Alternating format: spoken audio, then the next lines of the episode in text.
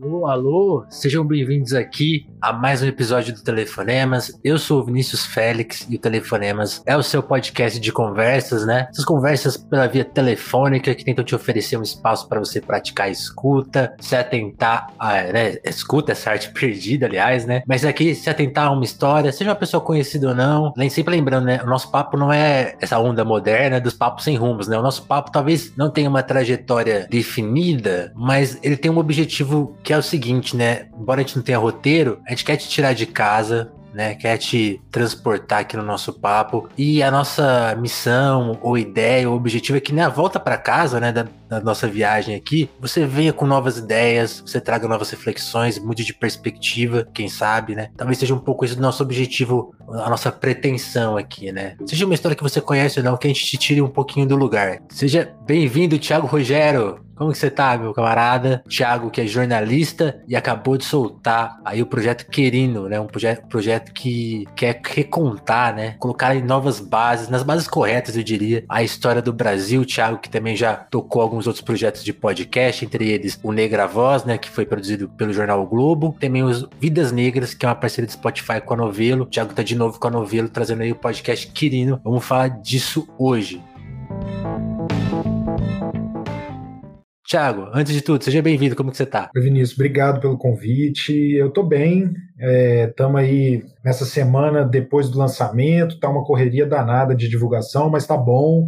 A repercussão está sendo muito boa, superando todas as nossas expectativas que já eram, já eram altas. É, mas aí estamos nessa, nessa correria aí, animado, feliz por estar tá aqui, feliz por estar, tá, por poder aceitar o, o seu convite, que Vinícius me convidou um pouco. Eu estava no meio da produção do crime. É, eu falei com ele, eu falei, Vinícius, o pau tá quebrando, mas a gente vai fazer. Aí, aí agora estamos conforme prometido e para mim é um prazer estar tá aqui. Esse, esse é um dos meus orgulhos, assim, porque aqui no telefone sempre, sempre a gente traz pessoas que eu, eu confio e aposto, assim, né? E é muito legal a história do Thiago, porque, assim, alguém me deu a dica dele antes, eu não, eu não lembro se foi o Ramon, né? Nosso amigo em comum, mas eu procurei o Thiago, ele, pô, tô no meio de um projeto. Eu nem, acho que eu nem imaginava que era um projeto tão grande, tão bonito e que coincidência, né? A gente tava falando esses dias aqui no telefone, mas tava falando com a Fernanda, uma amiga minha, professora de literatura, sobre um livro, né? Perder a Mãe, que repassa um pouco da história da, da escravidão, né? E a Fer falando, pô, esse livro faz uma coisa, um movimento que a gente precisava fazer aqui no Brasil, que era colocar o tema da escravidão como prioridade, né? Uma emergência. A gente conta histórias sobre racismo, histórias sobre a violência, sobre a situação social do Brasil e esquece de mencionar talvez a, a causa de, disso tudo. E aí, nessas, justo nessa semana, sai o Projeto Quirino, que faz esse trabalho, né? Colocar a escravidão no centro. Ela não é um detalhe, ela não é um, uma coisa que passou, né? Ela tá no centro de todos os nossos problemas. Até por ser uma. Aí já é uma coisa minha, assim, é uma coisa que fundou boa parte das nações modernas, Estados Unidos, Brasil, né? Toda, né? O período das colônias aí pelo mundo, Portugal, Espanha Inglaterra também, França, né? Todas fundou assim um pouco da, da nossa história até hoje. Tiago, conta da, da, da, ideia do projeto. Sei que é inspirado num podcast do, do New York Times, mas detalha mais pra gente como, como surgiu o Quirino e como você bolou essa ideia de falar assim: eu preciso pôr a escravidão no centro da, de quando se conta a história do Brasil. Sim. É, bom, primeiro que a escravidão não é muito difícil colocar ela no centro, que ela está no centro né, de, de, da formação do país. Né? Tanto é, o trabalho das pessoas escravizadas foi o que possibilitou tudo que a gente tem de, de, construção mais antiga do Brasil e a própria construção de riqueza do país. Enfim, a escravidão fez parte de tudo. Assim, foram, foram as riquezas é, geradas pelo trabalho escravizado e pela própria comercialização de pessoas também foram essas riquezas que geraram heranças que são usufruídas até hoje por descendentes dos escravocratas, né? É, mas contando a história do projeto, é, uma versão, tentar fazer uma versão reduzida dessa história que fica à é, vontade, o telefone permite versões maiores. Versões maiores tá. É, não, então contando uma versão um, um pouquinho maior, é, em 2019 eu lancei quando eu estava ainda no Jornal Globo, trabalhava na coluna do Anselmo Góes. Em 2018, na verdade, eu comecei a produzir o Negra Voz, que aí a gente concluiu é, terminou ele, colocou ele no ar em 2019. Pouco depois de lançar o Negra Voz, é, eu passei numa fellowship do International Center for Journalists é, para passar seis semanas nos Estados Unidos pesquisando podcasts e, e, frequentando redações dos Estados Unidos que trabalham podcasts. Eu já tinha lançado o Negra Voz. Quando eu voltei para o Brasil, eu conheci o pessoal do Instituto Ibirapitanga é, e conheci, assim, foi enfim, essas coisas nunca são aleatórias, né? Mas teve um, um, um quê, assim, de uma aleatoriedade, assim. Eu fui numa roda, num aquilombamento, que é uma roda de encontro de pessoas negras, né? Para trazer afeto e para conversar também, traçar estratégias e eu conheci uma pessoa que trabalhava no, no Instituto Ibirapitanga. Vou fechar a janela aqui, que tá uma batedeira na rua, não sei se está atrapalhando. Isso é... é... um clássico de podcast, gente. Que, quem, quem, quem não conhece, né? Você começar a fazer um. Começa alguém me falou isso esses dias. Começa uma obra do lado, não tem. É. Fica tranquilo. e aí eu conheci uma pessoa que trabalhava no Instituto Ibirapitanga, que é um instituto fundado pelo Walter Salles, pelo cineasta, que promove ações de equidade racial e de sistemas alimentares. São as duas áreas que eles trabalham.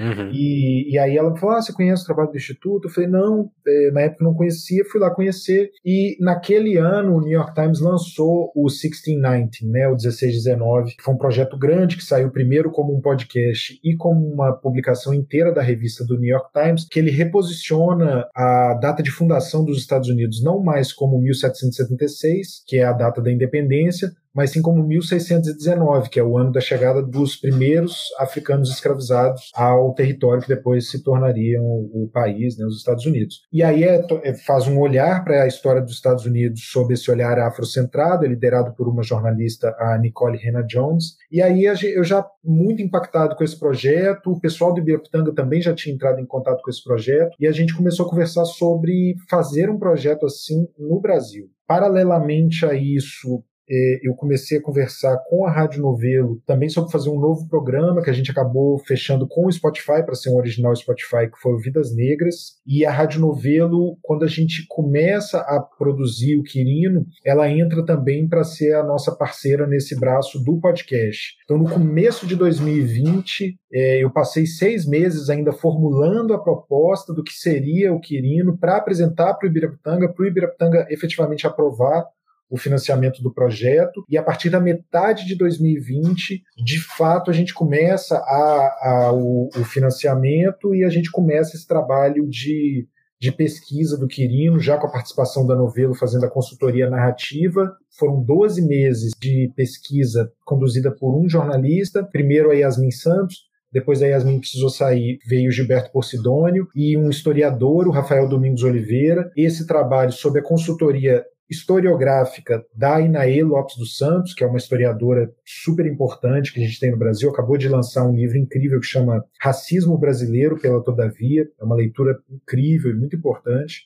Uma das vozes que aparece no podcast, né? Aparece no podcast. É a nossa consultora em história de todo o projeto, ela aparece também no primeiro episódio, aparece um pouco no segundo também. É, e a consultoria narrativa da Paula e da Flora. Depois desses 12 meses de pesquisa, a gente partiu para a produção do podcast em si. A partir da pesquisa, a gente passou a se reunir com a Angélica Paulo, que tinha sido pesquisadora e produtora do Vidas Negras, virou produtora do Quirino, é, que nesses 12 meses de pesquisa também, enquanto eu coordenava o, o Quirino, é, eu estava desenvolvendo o Vidas Negras. É, então fazia, fazendo as duas coisas ao mesmo tempo. E quando trabalhando termina, um pouquinho. Trabalhando um pouquinho. É. E aí, quando termina o Vidas Negras, a gente começa efetivamente a produção do Quirino e a gente trouxe também uma consultora em roteiro, que é a Mariana Jaspe, é uma roteirista incrível. É, e a partir dessa pesquisa, a gente decidiu o que, que a gente ia perseguir nos episódios, o que, que a gente ia atacar, entre aspas, né? Quais as histórias que a gente escolheria contar num episódio sobre a independência do Brasil? Quais as histórias que a gente escolheria contar num episódio sobre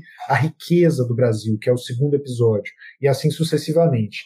É, e aí foi mais um período longo de produção, foram mais de 50 entrevistas, viagens para alguns estados brasileiros, conversas. Quando a gente não viajava, a gente conversava também com pessoas de outros estados, porque a gente sempre buscando uma diversidade geográfica, de gênero e também, naturalmente, como é uma das bases do projeto, é, muitas pessoas negras, né, uma equipe majoritariamente negra conduzindo esse trabalho. E aí, em 2022, já a gente sempre pensando nesse lançamento antes da independência, para ser um projeto que marca essa disputa de narrativa, né, de, de sair desse 7 de setembro militarizado, colocado como uma coisa mítica, heróica, do daquele quadro do Pedro Américo que foi pintado tantos anos depois da independência, que não, não tem praticamente nada a ver com o que aconteceu de fato naquele dia. Tá aí uma informação que eu já sabia quando eu estava ouvindo o podcast e ela não me deixa de chocar, né? O quanto aquele quadro é um puta golpe. É, pois é, é uma visão romantizada de um momento, né? Para quem não sabe, o quadro do Pedro Américo, que é aquele. Se você fechar os olhos agora, quem ainda não ouviu o Quirino, e pensar independência do Brasil, é muito possível que você vá pensar no Dom Pedro I, com aquela barbinha dele lá, em cima de um cavalo branco, rodeado de outros homens brancos também vestidos com trajes militares, e o Dom Pedro em cima de um cavalo branco com uma espada e tal. Aquilo é uma romantização de um quadro que foi feito em 1888 ou 89, agora eu esqueci exatamente o ano, mas se não foi 88 ou 89, no momento ali da implantação é, se é logo depois do, do golpe que instituiu a República, é de 89, mas enfim, naquele momento ali de uma militarização também, porque o golpe é, é realizado pelos, pelo Exército, né? naturalmente não só o Exército, né? mas toda a classe é, senhorial ali que estava insatisfeita, entre outros motivos, com o fim da escravidão, e esse quadro é desse momento, né? e aí fica essa coisa romantizada, mas, por exemplo, Dom Pedro I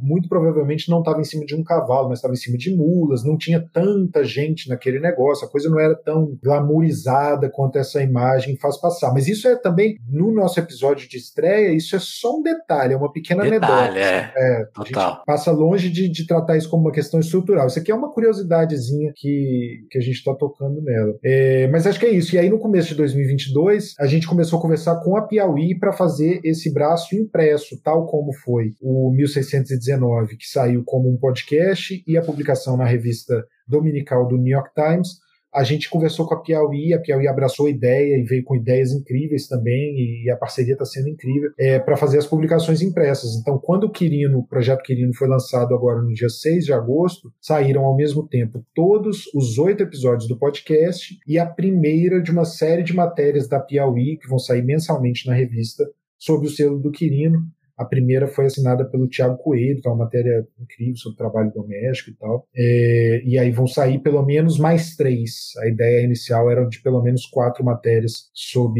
esse selo. Demais. Só, só alertar todo mundo que tá ouvindo aqui o podcast, né? Tiago Coelho tem episódio aqui no Telefonema, sensacional. O Gilberto Porcidona, que você mencionou aí, que tá, tá na pesquisa do podcast, também tem episódio aqui no Telefonemas. E a Yasmin Adivinha também tem. Então, se vocês quiserem curtir entrevistas com pessoas que também estão envolvidas, a gente já falou com algumas. E assim, não quero é, pegar nada de você, Tiago, mas já, já anotei um monte de nome de gente que eu quero que venha aqui, porque você reuniu realmente um time de pesquisadores, assim, de estudiosos. É, é um podcast com bibliografia, gente. Isso que eu queria mencionar para vocês. Vocês entram no site aí, depois eu vou deixar o link na descrição, no site do Projeto Quirino, e cada episódio vem acompanhado de uma bibliografia assim, para passar mais de ano lendo, se aprofundando, investigando. E assim, Thiago, acho que tem muita coisa pra gente falar do podcast, e eu já mencionei isso um pouco na minha primeira pergunta, mas eu queria que você já, já falasse disso, até antes de a entrar em coisas até mais específicas. Eu já, já vou direto para essa curiosidade. Tem uma, um cuidado no podcast com a linguagem. Acho que é, é uma das coisas mais mais que salta aos ouvidos assim né, nos primeiros minutos, né? A, a, gente tem, acho que uma relação atual com o tema do racismo, ele está muito presente em vários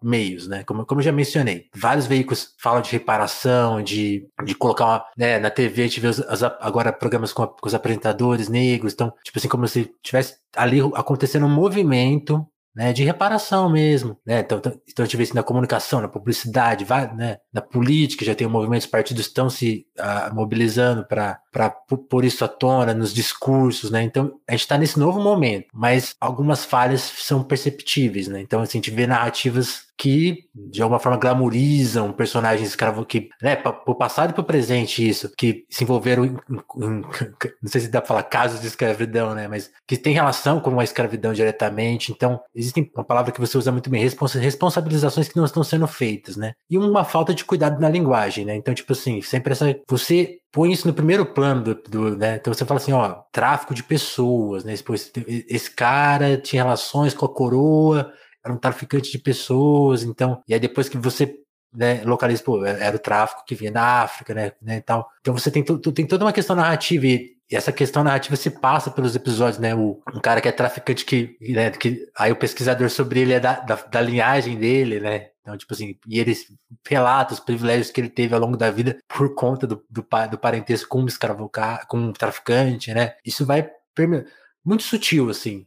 Mas eu sinto que foi um, talvez um, um, cuidado que diferencia mesmo o podcast. Tem essa coisa, a questão de, de reescrita da história, mas na hora de montar isso enquanto podcast também ser, ser inovador nesse sentido, né? Tipo assim, cutucar nessa, nessa sutileza. Talvez, talvez seja engraçado de começar pela coisa mais sutil, mas Sim.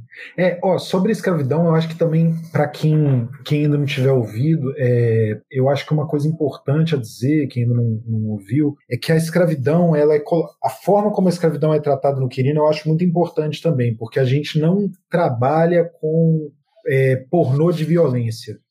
Sabe? Isso, é uma, isso é uma das sutilezas, gente... não tem nada gráfico. Né, esse anglicismo. E não, é, e não tem violência, exploração da violência pela exploração da violência. Não tem pornô de violência. Não, não vai achar isso. Como é, houve essa crítica a tantas produções recentes, né? Teve aquele curta da Netflix que chegou até a concorrer ao Oscar, lá, Dois Estranhos. Tem uma outra série na, na Amazon, que é uma série de terror. É, esqueci o nome agora. É, acho que é, é... Dan, né? Isso é. é que, que são coisas que Aliás, eu... uma série muito malandra, né? Pegaram o, o Us do, é... do Jordan Peele e, tipo, vamos fazer uma paródia aqui, que parece isso quase. É, eu não vi, assim, eu vi pessoas que eu confio, assim, que eu, que eu confio no julgamento também, delas também. de conteúdo e tal, falando que era esse tipo de coisa. Então, o Quirino não tem, não tem exploração da violência por exploração da violência. Quando a gente trata da escravidão, a gente trata da maneira como ela deve ser tratada, porque o peso da escravidão, de fato, para a construção do Brasil foi muito grande. Quando você pensa, se a gente voltar lá na escola, que a gente aprende lá, aprende lá num beabá assim, de economia, de geografia, né, que é os ciclos econômicos, né, que depois, quando a gente vai estudar também, você vê que não é uma coisa, começa um ciclo, termina outro ciclo e tal, as coisas são mais fluidas, né, e tinha, obviamente, outras formas de produção de riqueza no Brasil, mas todos esses ciclos econômicos clássicos, né, você pega o açúcar, depois o ouro, depois o café, nenhum deles existiria se não fosse o trabalho escravo.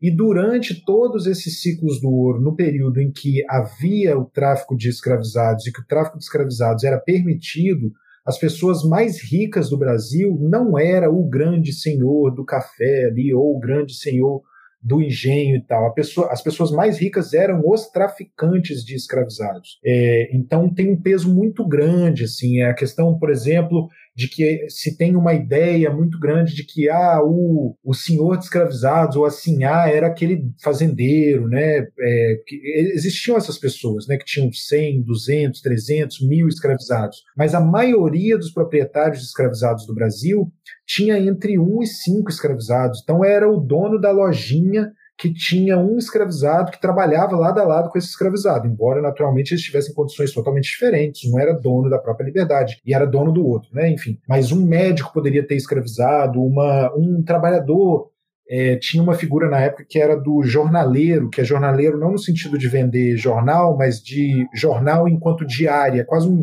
um diarista de trabalho, não um prestador de serviço, um diarista. É, havia jornaleiros que tinham escravizados, assim. então era uma condição que atravessou muito a sociedade toda é, e as pessoas se beneficiavam da exploração disso. Tem um estudo que a gente cita num episódio que dizia que um terço dos donos de, dos chefes de domicílio do Brasil tinham escravizados. Um terço. Então, a escravidão fazia muito mais parte da sociedade brasileira do que geralmente as pessoas querem admitir e tal. E isso num momento em que no mundo já se discutia a abolição. E já havia proibições no mundo, é, ou da própria escravidão, do próprio regime de escravidão, ou do tráfico de escravizados. Mas as elites brasileiras e a população brasileira também, em, em, muita, em muitas medidas, mas principalmente as elites políticas, tal, os ricos é, e poderosos, eles escolheram reafirmar a exploração do, do trabalho escravizado, do trabalho escravo, é, e isso se reflete até hoje, como eu disse, nessas heranças que são compartilhadas até hoje, porque que uns nascem com tanto e não precisam fazer quase nada para manter essa, essas benesses todas, e outros, enfim, precisam, como a gente tem a situação hoje de mais de 30 milhões precisando lutar para ter um prato de comida e tal. Mas falando do. do então, assim, é, essa é uma preocupação muito grande nossa quando a gente fala da escravidão também. É, e, mas eu nem. Enfim, a escravidão é, é, em muitas formas central, mas ela não é. Eu não acho nem que ela é o, a protagonista do Quirino como um todo. Assim. O Quirino ele trata de de, acho que duas coisas assim. Qual a participação, qual o protagonismo das pessoas negras nos nesses momentos chave da nossa história Sim. e qual a responsabilidade das pessoas brancas, das pessoas que escravizaram sobre tudo que aconteceu, assim. É, então, a gente tem episódios que praticamente não, não que tratam muito pouco de escravidão também, é, ou que tratam menos de escravidão, mas a escravidão está presente, assim. É, e, mas muito buscando também lembrar que é porque tem muito essa ideia né, de que as pessoas brancas que as pessoas negras é, são descendentes de escravizados, né? Elas são descendentes do, daquela figura do escravizado que a gente tinha na escola, né? Que é o escravizado no tronco, subserviente, que ficava o tempo todo calado, sofrendo e tal. Mas nunca se fala que as pessoas brancas são descendentes dos escravizadores, que elas se beneficiaram disso, né? Que a riqueza das famílias delas que está sendo passada de geração em geração e que possibilita que quando criança elas já nasçam num apartamento próprio, que elas possam estudar já no colégio particular, que elas vão conseguir um emprego no futuro. Por quê? Todo mundo que. Porque o pai é amigo de fulano, que trabalha na empresa, que conseguiu um emprego, ou então que é uma empresa que só contrata as pessoas que vêm da faculdade tal, e que para chegar naquela faculdade tal, geralmente são pessoas que estudaram a vida inteira no colégio tal e tal. Ninguém lembra que essas pessoas são descendentes de pessoas que se beneficiaram muito desse sistema desumano que trouxe para o Brasil mais de 5 milhões e meio de pessoas desse sistema desumano que matou enfim, uma quantidade enorme dessas pessoas que separou famílias e tal. É, é isso, essa é uma preocupação muito grande nossa no querido.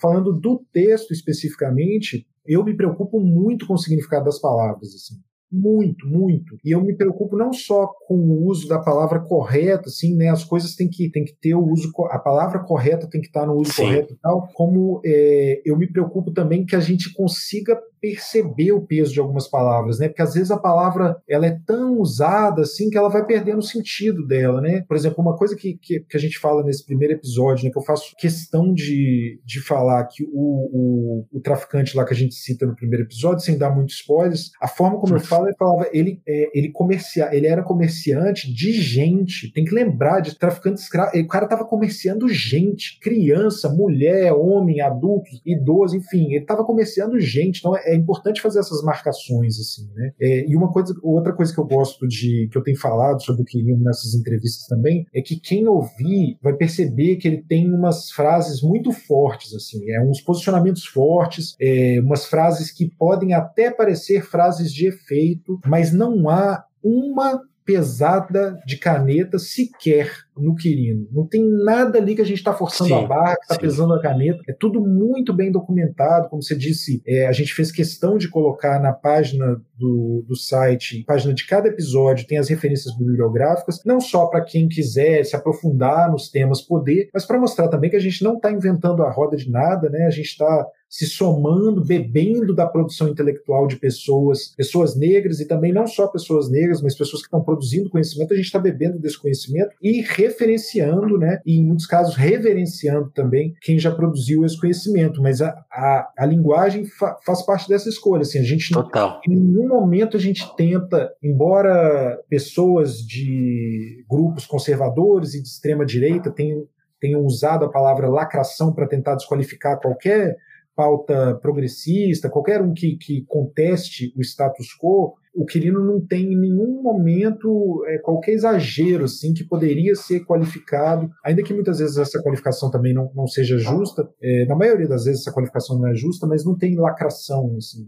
não dá para caracterizar como nada, porque é tudo muito embasado, assim, em produção intelectual, em produção intelectual que foi averiguado. O, o Gilberto que fala muito isso, né, que lacração é uma palavra que inventaram para marcar as opiniões que, de, de, de força de minorias, né, então aí inventaram, tipo, ah, você tá, quando você manda uma real né, sobre o papel do branco em alguma questão, pô, tá lacrando. O próprio projeto do New York Times, né? É, é, eu, eu, lembro de ver pessoas assim que que eu considero bem reacionárias. Falando, o New York Times está lacrando, né? Tarana. Usaram ali no, na mesma situação. Eu falei, olha, eu falei, nossa, que coincidência, né? Justo quando vai revisitar esse ponto ou essas, essas partes da história, aí, aí é a lacração. É. É, já, já falou bastante. Eu, eu, eu, gosto que assim, quando a pessoa fala isso, eu já percebo, ah, então você vai, vai estudar, né? Já percebo um pouco disso. É, que nem quem levanta hoje em dia a, a bandeira, a fala assim, ah, isso é identitarismo, não sei o que. É uma Sendo sociedade que... toda construída num só identitarismo, que é o Exato. identitarismo. O maior de todos, no masculino. É, é. É, é, construída num e só. E o mais desse. sentido, hein? Porque as pessoas é. falam muito assim de identitarismo com essa coisa, tipo, nossa, que ressentidos. Tipo, o maior, o, o, o identitarismo mais ressentido de todos é o do branco. É, Homem branco. É, mas, é, mas é isso, e, sim. Ô, Thiago, só essa coisa que você falou assim, que eu achei curiosa, não vou deixar passar. É, você falou, né, da, da, de como, da quantidade, né, de, de pessoas que estavam escravizadas, mas também essa relação, né, o quanto quem cuidava do jogo era muito rico, né? Tanto que esse, esse, personagem principal que você, pô, relação com a coroa, né? O cara tinha uma grana ali e tal. E aí, aí eu fiquei. Porque, porque o podcast faz muito isso, né? De jogar a luz no passado e jogar a luz aqui no presente, né? Na hora eu fiquei, fiquei pensando, pô, essas pessoas que têm muito dinheiro, que são meio que blindadas, né? Que estão próximas do poder, também estão aí até hoje, né? Se pensar tráfico de. Todos os problemas sociais que parecem que é, que é responsabilidade do, das pessoas mais pobres, né? Tráfico de drogas, é, crimes diversos. Você vai ver quem são os chefões mesmo, são pessoas super próximas do poder, né? Queria que você faça um pouco disso. O quanto também o podcast joga a luz no passado, mas joga a luz na, no a gente fala assim, tipo, você acha que a gente tá tão distante assim de 1800 e tanto? A gente tá bem perto, assim. Não, tá. É, é uma, foi uma preocupação nossa constante, é uma das estratégias, assim, do projeto de mostrar como que essa história explica o presente e como que muita coisa não mudou, assim, né? No primeiro episódio já tem um caso muito icônico disso, assim, lá no final faz uma conexão muito forte e tem, tem um especialista que é ouvido no, no segundo episódio, um historiador, que é o Tamis Peixoto Parron é, que ele fala né, o quanto que essa, essa classe oligárquica brasileira ali, do, dos grandes escravistas e tal, e que eles têm uma participação muito grande é, na desvirtuação de uma lei importante que foi aprovada em 1831, que é a lei é, para proibir, a primeira lei a proibir o tráfico de africanos escravizados para o Brasil. Essa lei chega a ser cumprida, depois ela é há um grande acordo nacional para que não se cumpra mais.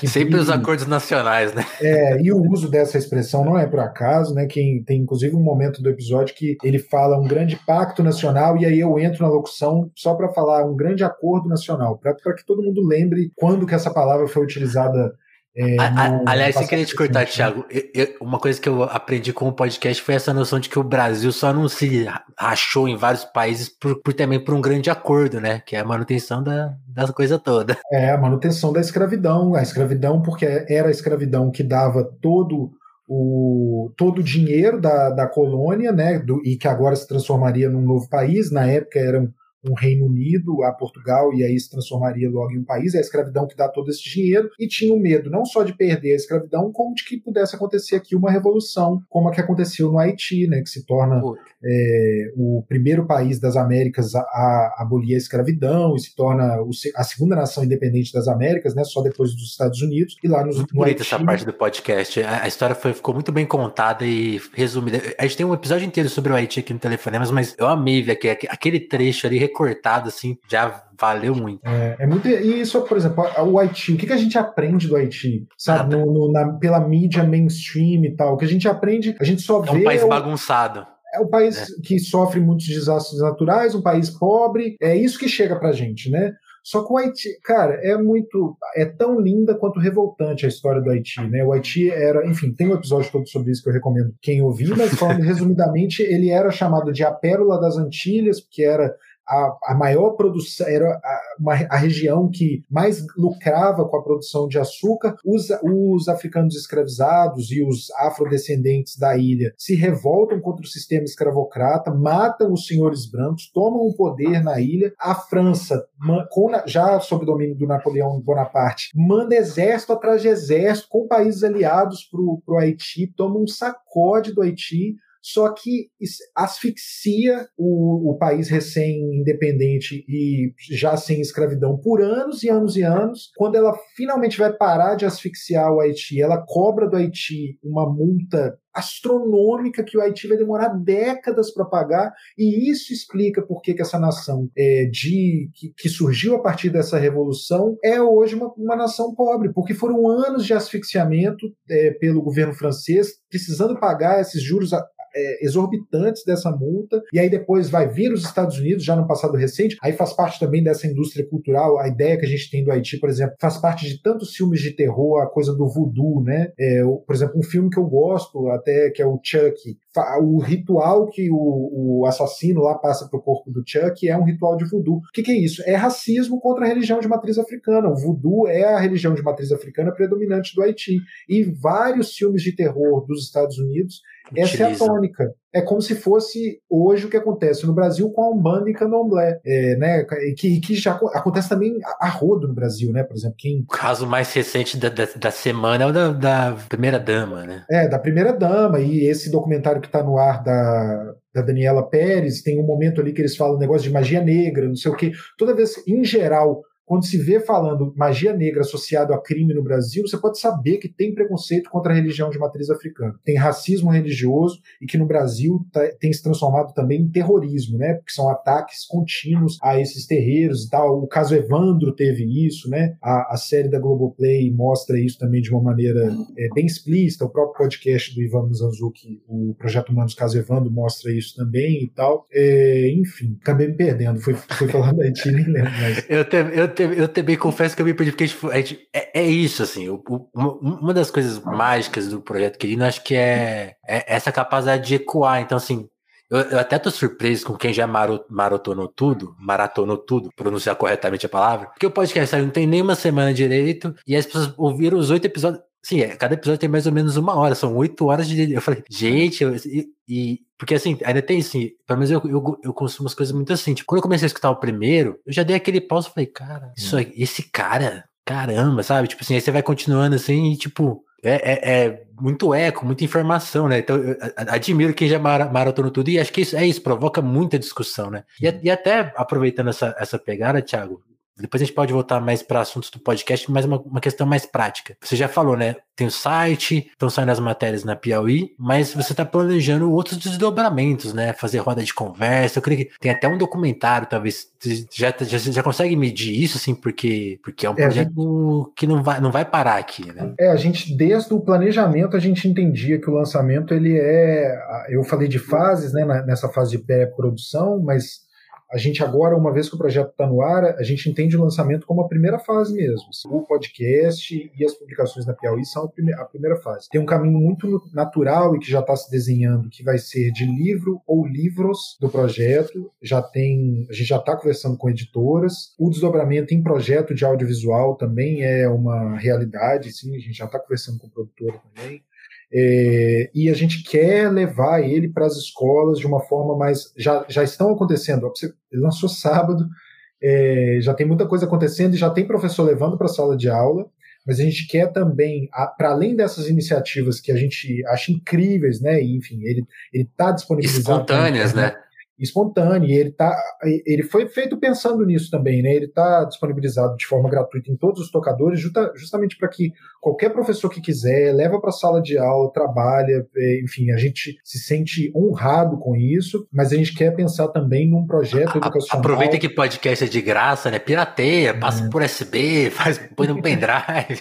é, é, tá tudo lá no site também, então é simples, assim, dando um play lá no site já tá, tipo, não precisa nem usar um, um tocador um sabe? app, sim. É, pelo, usando pelo site, você dá play na, na, na, página mesmo, assim. Não precisa cadastrar nada, nem e-mail, precisa dando, dar play pelo site e já, já mandou brasa. E então ele vai ter esses, desdobra, esses outros desdobramentos muito naturais, assim, é, alguma coisa com exposição de, de arte também, a gente está pensando assim.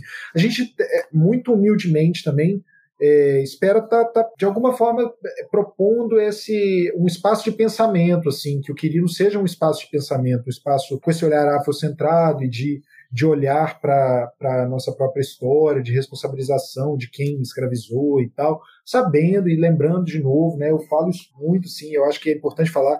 A gente sabe que não está inventando a roda, a gente é só um, um, mais um esforço se somando há muitos e muitos esforços de muitas e muitas pessoas que vieram antes de nós. Uma delas, por exemplo, a pessoa que a gente escolheu usar o nome para homenageá-la, né, como o nome do projeto, que é o Manuel Tava com essa pergunta aqui no gatilho.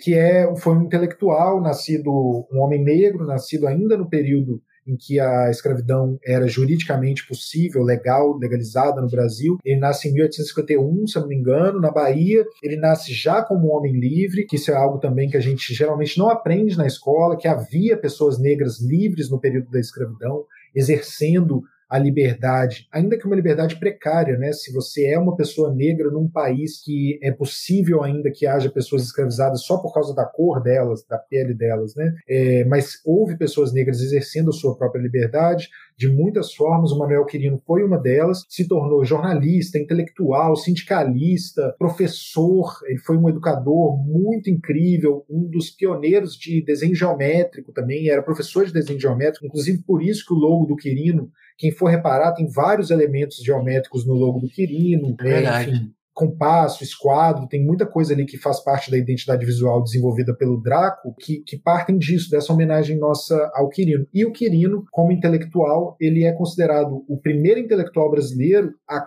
incluir o negro na história. Assim. É, ele não diz só que porque antes do Quirino que havia e até muito tempo depois, né, porque infelizmente a versão, essa versão mais completa que ele apresenta da nossa história, ela não é adotada como história oficial do Brasil, né? A gente sabe que a história oficial é majoritariamente branca e europeia e tal, é, mas ela colocava o, o africano e o afro-brasileiro como uma contribuição só ali no campo do trabalho, como um ser do, sem consciência, sem é, enfim, sem agência, que era botado para trabalhar pelo grande, pela grande mente intelectual, grande pensante ali, que era o europeu. É, e o Quirino vai dizer que não, que o, a contribuição do africano e do afrodescendente para a formação do Brasil é total, ele é o protagonista dessa formação. Ele trata o africano e o afro-brasileiro como colono. É uma palavra muito interessante de se usar, porque ele, é, ele, ele é partícipe dessa colonização, ele é partícipe da formação desse país, e o Quirino, inclusive, ele vai além, dizendo que se tem uma característica que marca os primeiros portugueses a virem para o Brasil, por exemplo, é a preguiça, é, são seres dotados de parasitismo, é uma palavra que ele usa e tal, é um trabalho incrível. Esse é um livro muito bom que a gente cita num episódio do, do podcast. Quem quiser, tem o link, inclusive, lá no site do Quirino para esse livro, diretamente, é um livro de 1918, que chama O Colono Preto como Fator da Civilização Brasileira. É, mas é isso. Demais, né? É, quando eu, eu ouvi, ouvi essa questão do, do Quirino, né? Dessa reformulação que ele faz, eu lembrei na hora do Milagres do Povo do Caetano, né? Quem viu a crueldade bem de frente produziu milagres de fé. Os milagres de fé são não só da questão religiosa, mas a questão de trabalho, da questão intelectual, cultural. E, e, e, o podcast é um pouco dividido nesse formato, né, Thiago? Tipo, é, até, até anotei aqui, ó. Independência, produção de riqueza, música, educação, trabalho, religiosidade religiosidade, saúde e a política. Então, assim, como que você também pensou essa estrutura, assim, pegar, pegar questões centrais, né? Tipo, pegar qualquer debate de, de políticos agora, e, se tiver, né? Não sei se vai ter debate presidencial, mas vamos falar trabalho, educação, religião, saúde, política, economia, né? Você pega essas, essas forças e, e vai apresentando. Foi pensando um pouco justamente nessa reformulação do Quirino, foi questão mais prática?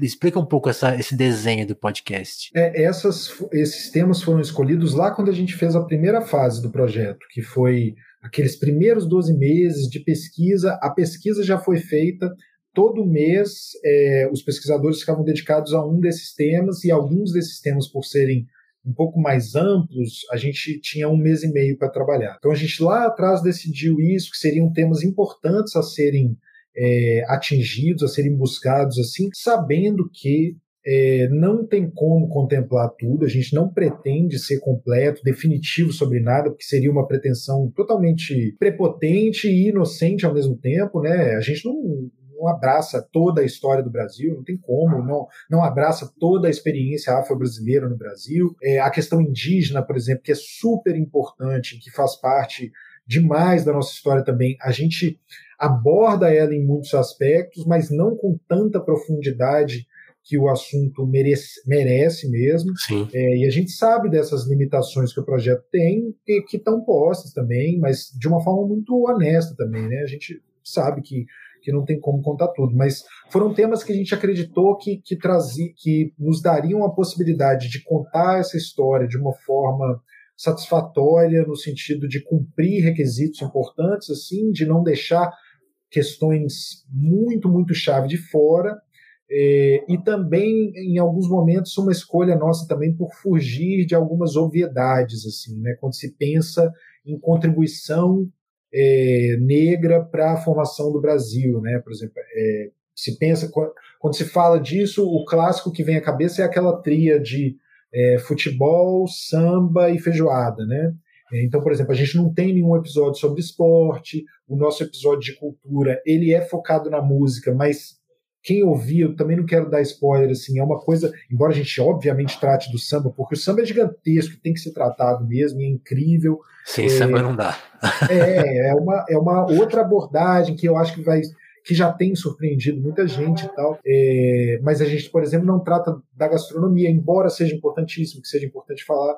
E também porque a gente, como a gente já tinha essa ideia de que isso que está acontecendo agora, que está saindo agora, é a primeira fase, o que eventualmente a gente não tem abordado, a gente vai tentar abordar no futuro em outras outras questões e tal. A questão indígena, por exemplo, eu acho que é, muito provavelmente a gente não vai entrar também em tanta, tanto aprofundamento nela, porque eu, eu acho que também tem uma questão aí do lugar de fala também. O Quirino ele é produzido por uma equipe majoritariamente afrodescendente que tem esse marcador da, da negritude étnico-racial muito forte. Então eu acho que e fica eu, essa bola quicando, né? Tipo, e, exato, ó, exato. É, eu gostaria muito de ver um Quirino, né, entre aspas, entre muitas aspas, um Quirino sendo produzido por uma equipe majoritariamente indígena, né? É, por pessoas dos nossos povos originários que tem aí tantas tantos intelectuais também, tantas mentes incríveis e tantos produtores de conteúdo Sim. incríveis, né? É, então, é por entender também isso, assim, é, a gente não, não, não, não usa isso também como salvo-conduto para não entrar, ou lavo minhas mãos porque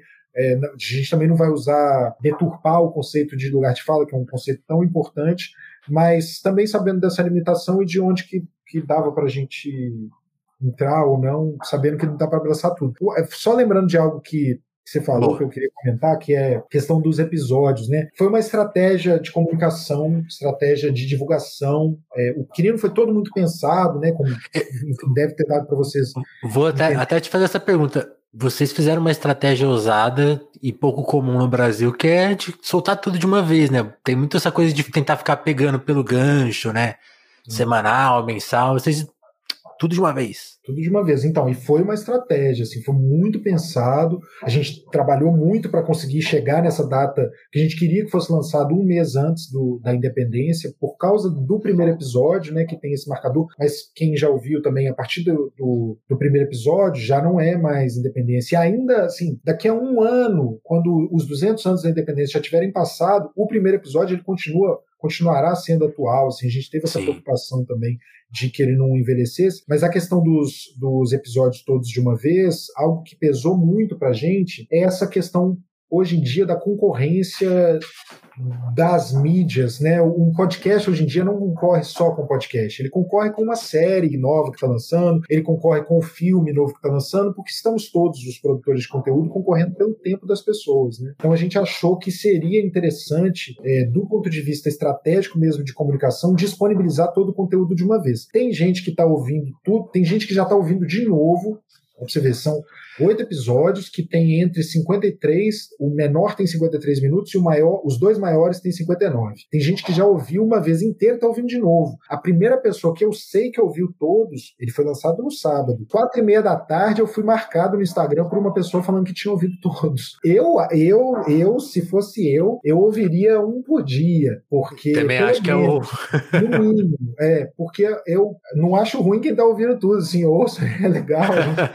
Pode escutar de novo, por favor. É, os números de audiência estão sendo bons por causa disso e tal, mas é porque realmente tem muita coisa ali, né? E é para refletir, mas quem já ouviu e está ouvindo de novo, acho que vai passar por esse processo também de pegar, agora ouvir com mais calma e pegar para refletir, porque eu entendo, eu, eu como consumidor de conteúdo também, às vezes eu maratono as coisas e tal, e é, sabendo, mesmo sabendo que para mim teria sido mais interessante para a absorção daquela obra se eu assistisse, deixasse decantar, assistisse de novo e tal, mas muita gente está tá embarcando nessa. É, eu, eu, acho que isso é uma coisa, é uma curiosidade dos podcasts, né? Porque podcast é um hábito que o brasileiro adquiriu, assim, embora seja uma ferramenta antiga, é uma novidade, né? Então, assim, hoje, hoje a presença do podcast está muito no, no cotidiano, né? Vou fazer uma atividade, vou ouvir alguma coisa. Então, tipo assim, ouvir um projeto um pouquinho mais exigente, assim, que né? Tipo assim, queria é pra ouvir com muito, com um pouco mais de atenção do que de, de, de distração, né? Tipo assim, ter muita informação, muita referência e tal. tal. Talvez a pessoa vá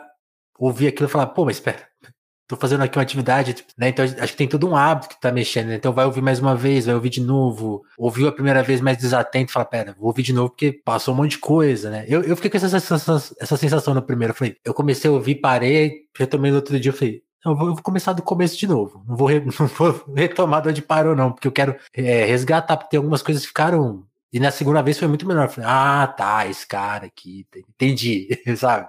É, esse tipo que é uma coisa que muitas pessoas separam. Tem, tem podcast que. Eu senti que isso não acontece no Quirino, assim. Mas tem muito podcast que, que, sabe disso, até adota um método de ficar repetindo muitas vezes a mesma informação, né? Porque sabe que a pessoa tá ouvindo ali, sabe lá onde. É, o, o, o tipo de de podcast que a gente faz, ele é muito. A pessoa precisa estar prestando atenção, assim, não é. é porque às vezes está isso. A graça, inclusive a recompensa como ouvinte, ela tá em você prestar atenção, porque aí daqui a. Aí, o roteiro tá para isso, é. É, uma coisa que foi falada no fim do primeiro ato, lá no terceiro ela vai compensar. Então ele é muito feito para isso, assim. E faz parte de uma escolha nossa não ficar repetindo, repetindo mesmo, porque a gente está pensando que, no mínimo, a pessoa tipo, tá ouvindo de uma sentada aquele episódio. Assim, óbvio que pode ter quem, separa, quem divide, como isso que você fez e tal. Mas é, acho que não, não fica num, numa visão geral, assim, ela não fica com a compreensão. Aliás, eu queria te perguntar uma coisa que já, já ia esquecendo. O lançamento, vocês fizeram uma coisa muito interessante, né? Colocaram pessoas numa sala, forinha de ouvir, todo mundo escutou junto. Como que foi isso? Achei um barato. Fora a plateia selecionadíssima, né? É, foi o momento mais incrível da minha vida profissional, assim, mais incrível, mais incrível. Foi, eu tinha, quando eu fiz essa fellowship lá nos Estados Unidos, eu, eu é, uma das coisas que eu vi que eu achei incrível foi um pouco antes da pandemia, né? A gente nem imaginava que, que ia ter uma pandemia. Foi do quanto os podcasts de lá, de lá trabalham bem essa questão dos eventos, tanto para monetizar. Tem muito podcast de lá que faz muito dinheiro mesmo fazendo evento para os ouvintes. Aí vende ingresso, ó, a gravação hoje é ao vivo num teatro. E a galera vai e tal. E eu cheguei aí numa festa de lançamento de um podcast.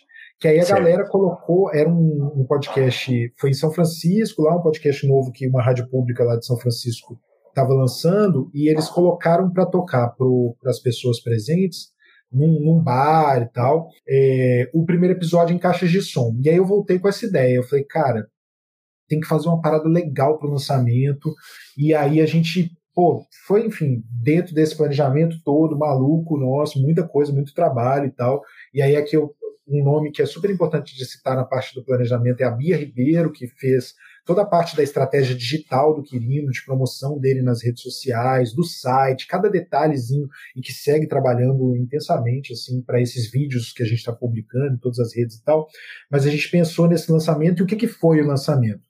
É, na quinta-feira, ou seja, dois dias antes do lançamento oficial, que foi no sábado, a gente chamou um grupo de 120 pessoas, entre historiadores, pessoas referências para movimento, os movimentos negros, pessoas referência nessa, nessa área. Por exemplo, estava lá no lançamento a dona Sueli Carneiro, é, enfim, estava a Eliana Alves Cruz, a escritora, e, e, muita, muita, muita gente. Seu Edson Lopes Cardoso, outro intelectual importantíssimo para o movimento negro, essas pessoas estavam lá. É, foi no Museu de História e Cultura Afro-Brasileira aqui do Rio, que é o MUCAB, que fica na região portuária, que também é uma região com história negra muito forte. Por exemplo, a gente cita no Quirino que o maior, o porto que mais recebeu escravizados no mundo inteiro fica no Rio de Janeiro, que é o Cais do Valongo, o Mucabe fica bem pertinho do Cais Valongo, dá para ir a pé até uma, uma caminhada mais, mais perto. E aí, nesse museu, a gente colocou as pessoas no, é, no auditório, sentadas por uma hora,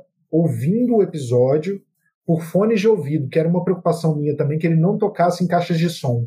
porque não é a experiência de, de podcast. Então a gente contratou uma dessas empresas que faz tradução simultânea de é, congresso, sabe? Tradução para inglês, português e tal. E a gente perguntou para eles, falou, pô, vocês conseguem transmitir um arquivo? E eles, claro e tal, e aí colocamos as... Cara, foi incrível, assim, é, eu, eu lembro, eu arrepio, assim, é, porque eu fiquei de frente para elas, eu fui para o palco para fazer a apresentação e depois todo mundo sentou, e aí eu sentado de frente para 120 pessoas sentadas dentro do auditório, cada uma na sua cadeira com o seu fone de ouvido, demos o play no episódio, quando você tirar, se você tirasse o fone, você ouvia o silêncio, tipo 120 pessoas por 58 minutos em silêncio. E eu fiquei com receio danado, porque eu falei, caramba, bicho, será que a gente vai conseguir manter a. Embora eu, eu tenha. É, eu tenho muita confiança no trabalho que a gente fez, um trabalho que, que eu, eu realmente acho bom, assim, humildemente eu achei um trabalho muito bom e tal, e, e, tenho confiança no que a gente fez. Na hora me deu um receio, assim, eu falei assim, se as pessoas começarem a levantar e, e bocejar e o caramba, e não, cara, por 58 minutos, foi, foi catártico, foi incrível observar aquilo. Eu fico imaginando a emoção. É, e as pessoas Porque... riram juntas nos momentos em que dá para rir, choraram juntas nos momentos em que dá para chorar. Foi incrível. Como produtor de conteúdo, é a, é a experiência mais incrível que eu já passei, porque a gente, como jornalista e tal, você escreve a matéria, você não tá junto quando a pessoa tá lendo a matéria. Você faz o podcast, você não tá junto quando a pessoa tá ouvindo. Ali eu tava vendo 120 pessoas, a maior, é, e sei lá, dentro das 120, 106 ou, não, sei lá, 112 estavam ouvindo pela primeira vez, porque tinha algumas pessoas da equipe que já tinham ouvido o primeiro episódio. É, e ver a reação delas ao, foi incrível, incrível. Assim. E aí foi um pré-lançamento para no, no, sábado todos os episódios saíram para todo mundo. Eu fiquei imaginando, assim, porque. E, eu fico imaginando a experiência de quem foi lá ouvir também, né? Porque é uma coisa nova. Você, você é uma experiência de cinema já é interessante, né? Que você vai lá e você vê as pessoas, às vezes, vibrando com o filme, se emocionando. Você ali no, no seu foninho, né? Sem sem a parte visual. Então você tem que olhar, meio olhar, olhar para as pessoas. Deve ser, deve ser muito legal. Quero, quando der, eu quero participar de uma coisa dessa. Ah, no próximo, próximo vamos te chamar. Você fica, você fica baseado onde? Em São Paulo? Eu tô no interior, interior de São Paulo, mas a gente vai para São Paulo fácil. É, é, pois é. Próximo projeto, vamos fazer um lançamento em São Paulo e você é um convidado, com certeza. Pô, obrigado, obrigado. Ô, Thiago, o Telefonemas é um, é um podcast de perfil, né? Eu sei que a gente já tá. Você tá, você tá de boa de tempo aí? Como que tá? Cara, mais ou menos, mas então, dá, dá mais um pouquinho, dá. Então vamos mais um pouquinho, só pra gente também não, não deixar isso escapar, porque também é um podcast de perfil e eu queria, queria saber um, pouco, um pouquinho aí da sua vida de, de mineiro, né? Você falar de onde que você veio, falar um pouquinho da sua família e, e como que você chegou no jornalismo, né? Porque é uma profissão que eu acho tão, sei lá, né? Tem tem suas mil questões, assim, ainda mais na nossa época, né? Perceba que a gente tem mais ou menos a mesma idade. Não, é, não era a época mais favorável para tal profissão. Então, me, me, conta um pouco desse bastidor, assim, como que você chegou nisso?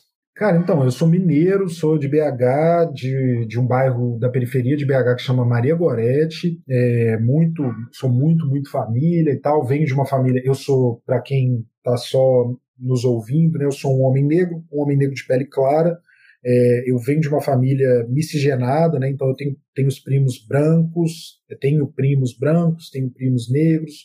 É, meu pai é, é, era branco, minha mãe é negra, uma negra de pele clara também. É, então vivi todo esse caldo aí em Minas Gerais, que é um estado que tem todas as suas questões também.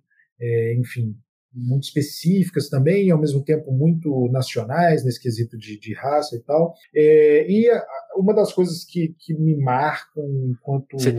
tem, tem, tem, alguém no podcast que fala assim, pô, Minas sempre em cima do muro, não tem? Então, assim... Ah, é, a, a Maíra Del Priori no primeiro. Você Minas ficou chateada essa hora? Nada, nada. Pô, eu, eu, o tanto que eu amo Minas, eu, eu me chateio, me decepciono com Minas também. Minas tem umas coisas muito, historicamente, muito ruins, e até hoje, né? Enfim, o Brasil ainda é um país ruim, majoritariamente racista e tal. É super complicado, que é majoritariamente machista também, majoritariamente homofóbico, capacitista, né? Enfim, é, tantas coisas para serem melhoradas assim e tal. É, mas aí uma coisa que marca a minha existência nesse mundo é que eu sou muito atleticano, sim. É, inclusive hoje estou devastado, porque ontem teve. Pô, que dia difícil, hein?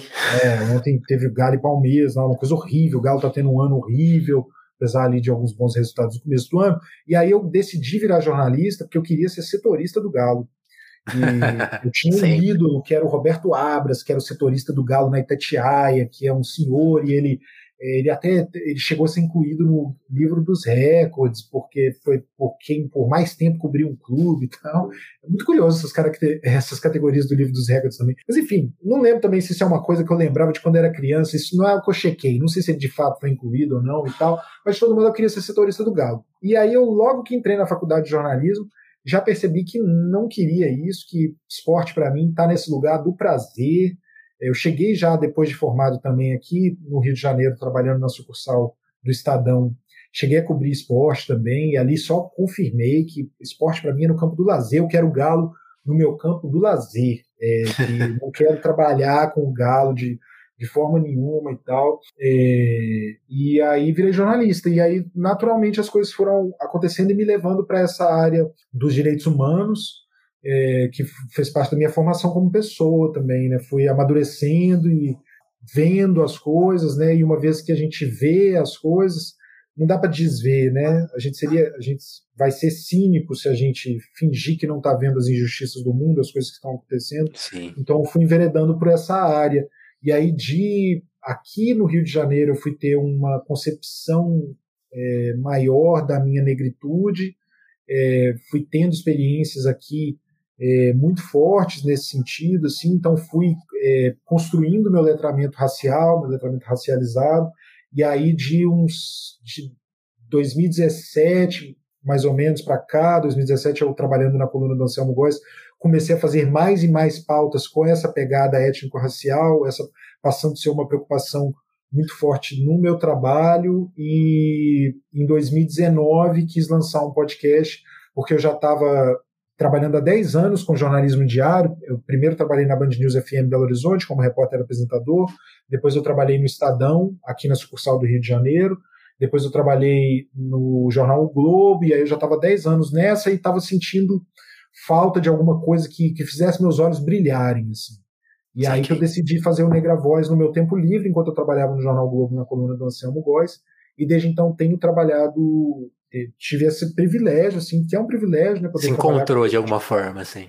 É, muito, assim. Eu já tinha me encontrado no jornalismo como jornalista mesmo, assim, mas faltava aquele brilho nos olhos, assim. Saquei. E, é, e agora eu tenho conseguido fazer esses projetos que são eu, eu só eu tenho tido esse privilégio que é poder fazer só coisas do coração, assim, só coisas que realmente eu carrego próximo do coração. Isso é muito bom que fazem sentido demais para mim, assim, e eu, eu, valorizo isso. Trabalho demais, é muito doido, assim, o Quirino, eu não romantizo o trabalho, mas o Quirino teve uma fase esse ano, uma fase recente, que terminou há um mês e meio no máximo, que eu trabalhei 14 semanas seguidas, que enfim, todo mundo trabalha 14 semanas seguidas, né? Mas nessas 14 semanas seguidas foram sábado e domingo, de 14 semanas seguidas, todos os dias da semana, sábado e domingo, no mínimo 12 horas por dia. Nossa. Por isso que o Quirino é tão é tão satisfatório ver a reação que o Quirino está tendo também, assim, a repercussão que ele está tendo, porque é muito trabalho empregado ali, não só meu, como de uma equipe, como eu falei, de mais de 40 pessoas no total, né? Pensando todas as funções que foram feitas, tal. Obviamente nem todo mundo era dedicação exclusiva, como foi o meu caso e de algumas outras pessoas. Sensacional. Tenho, tenho mais três perguntas, Thiago. Uma, duas são minhas e, e a outra de um convidado especialíssimo que vai aparecer virtualmente aqui nessa live. Primeira, Tá? Essa é minha. Como que é trabalhar com uma figura como o Anselmo, assim, que é um né, icônico do jornalismo? Fiquei com essa curiosidade, assim, como que é? Cara, é muito massa, foi uma honra. E eu, pô, eu tenho uma parada que desde o começo, assim, da, da, da carreira, assim, é, sei lá porque, sei lá, acho que é um pouco de autoestima do homem hétero também. Que eu falava assim, pô, eu quero em cima, é, na, na vaga em cima de mim, eu quero sempre tentar trabalhar com uma pessoa que eu admire que eu aprenda com ela. E, e nas vezes em que eu estive em cargos que eu não admirava a pessoa em cima de mim, eu, eu, eu ficava doido para sair, assim, porque, pô, a gente tem que aprender, né? A gente tá nesse mundo para aprender, assim, né? É, nós somos jovens, né? Tipo, é, é eu tenho 34, você tem quantos anos? 32? É, é, pois é, a pandemia me, me zoou com isso também. Mas, pô, a gente tá jovem, né? A gente ainda tá aí para aprender e tal. Então eu tinha muito essa preocupação. E eu, felizmente, eu tive muitos chefes assim, e o Anselmo era um caso que eu pensava nisso sempre, assim. Eu pensava, caramba, bicho, eu tô com um dos maiores jornalistas do Brasil e eu aprendia muito com ele. Ele é histórico também e eu aprendia muito com ele.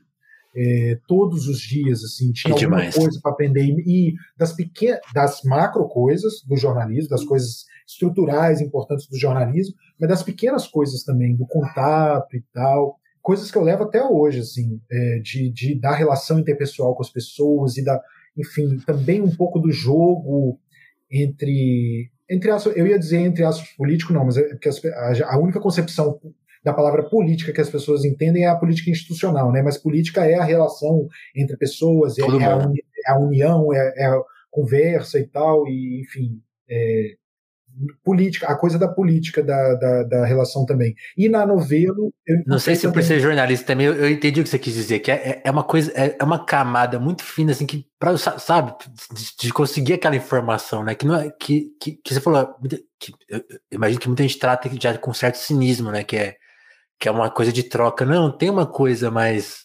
honrosa da profissão, né, que é pra, que a gente faz ali, assim, que, que, que, que, que a gente é presenteado por manter ela. É, sim, sim. É, da- da- das relações que são importantes. Sim. E aí, só para complementar, que na novela eu encontrei muito isso também. Tipo, é, é a área que eu, que eu tenho gostado de trabalhar, que é podcast.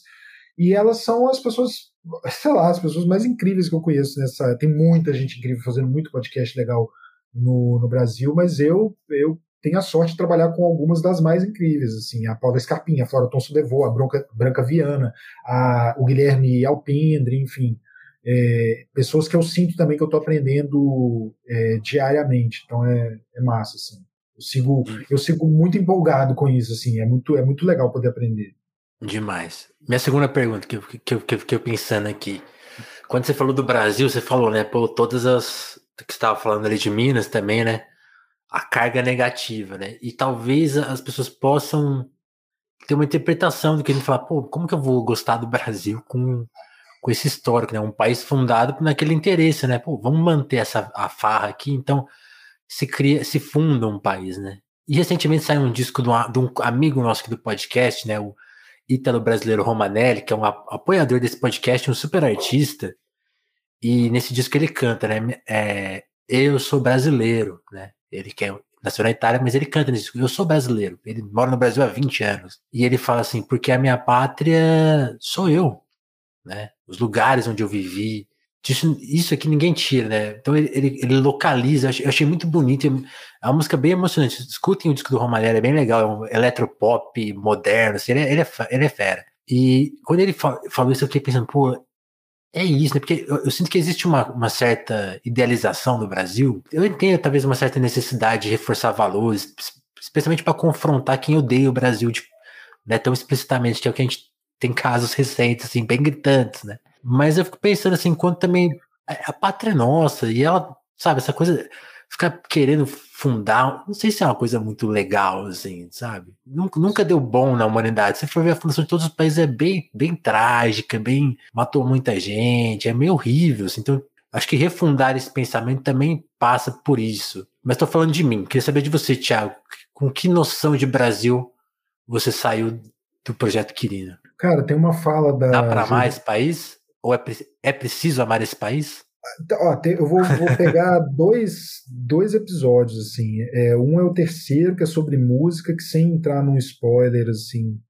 Mas, tipo, o que de melhor, é, o que de melhor tem na cultura brasileira é, que a gente mais gosta, o que é ma- mais reconhecido, surge da, da experiência negra, assim, das pessoas negras. Então, é, eu, essa parte eu amo, assim. E uma parada que a Jurema Werneck fala no episódio 7, Jurema Werneck, uma ativista histórica pela saúde da população, pela saúde da população negra. Hoje ela é diretora da Anistia Internacional Brasil. É, e ela fala, desde que as pessoas negras foram trazidas para cá, contra né, a escolha delas e tal, foram trazidas para cá, perceberam que elas iam ter de ficar aqui, elas decidiram, bom, a gente vai ter que fazer esse, desse aqui o nosso lar, e ele vai ser o nosso lar da nossa forma, e desde então elas estão tentando fazer isso. E foi isso que garantiu, por exemplo, que a gente tivesse um sistema de saúde público que para atender todo mundo, não só as pessoas negras, mas todo mundo que não tiver condição de pagar é, uma saúde privada. Foi isso que fez,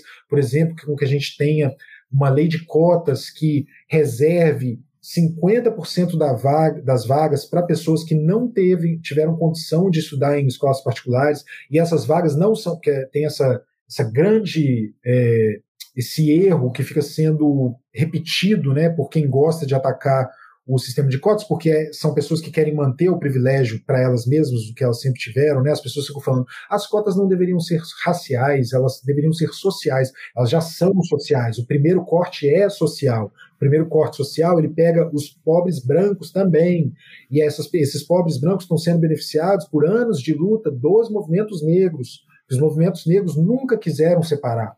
Não foram as pessoas negras que quiseram escola só para negros e só para brancos. Quem começou com isso, quem faz isso até hoje, são as pessoas brancas. Né? É essa elite do Brasil grotesca que, enfim, que quer que as pessoas negras continuem só servindo elas, né, ocupando os piores cargos e tal. Mas é, é, isso. Então a gente, a partir do momento que a gente viu que a gente foi trazido para cá e que ia ficar, a gente falou, cara, a gente precisa fazer Brasil e precisa ser do nosso, do nosso modo.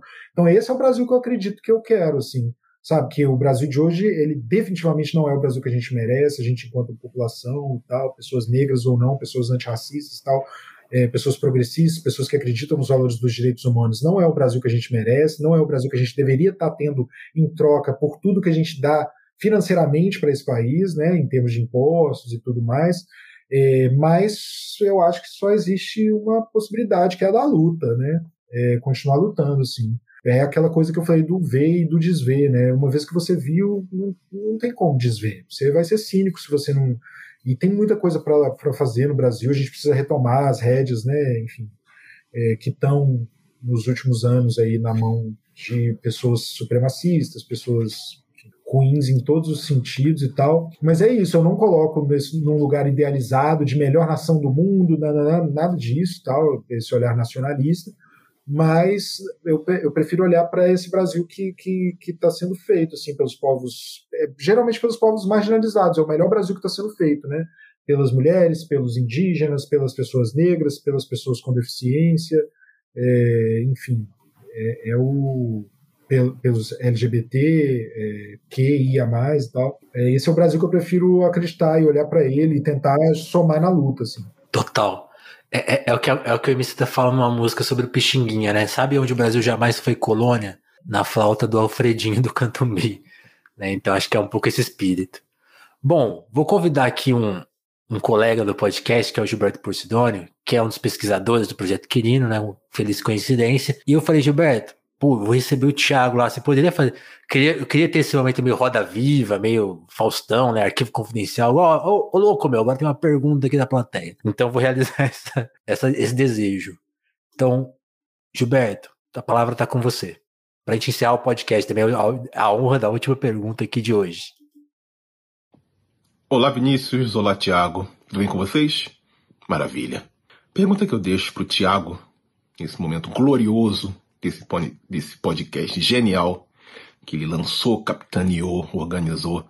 É uma pergunta que eu já fiz para tanta gente e que, curiosamente, nunca fiz ao Tiago, então faço agora. Se o racismo acabasse hoje, qual seria a primeira coisa que você faria? Grandíssimo abraço. Demais. O Gilberto é, foi pesquisador do, do projeto Quirino, nessa primeira fase que eu falei dos 12 meses, e ele também foi o checador de todos os roteiros. É, a gente passava cada um dos roteiros por ele, para ele checar todas as informações, e a orientação era duvide de tudo, tudo, tudo, tudo. É, e depois esses roteiros também eram tinham uma nova olhada da nossa consultora em história, assim, também, para apontar se tinha alguma incorreção histórica, alguma preocupação.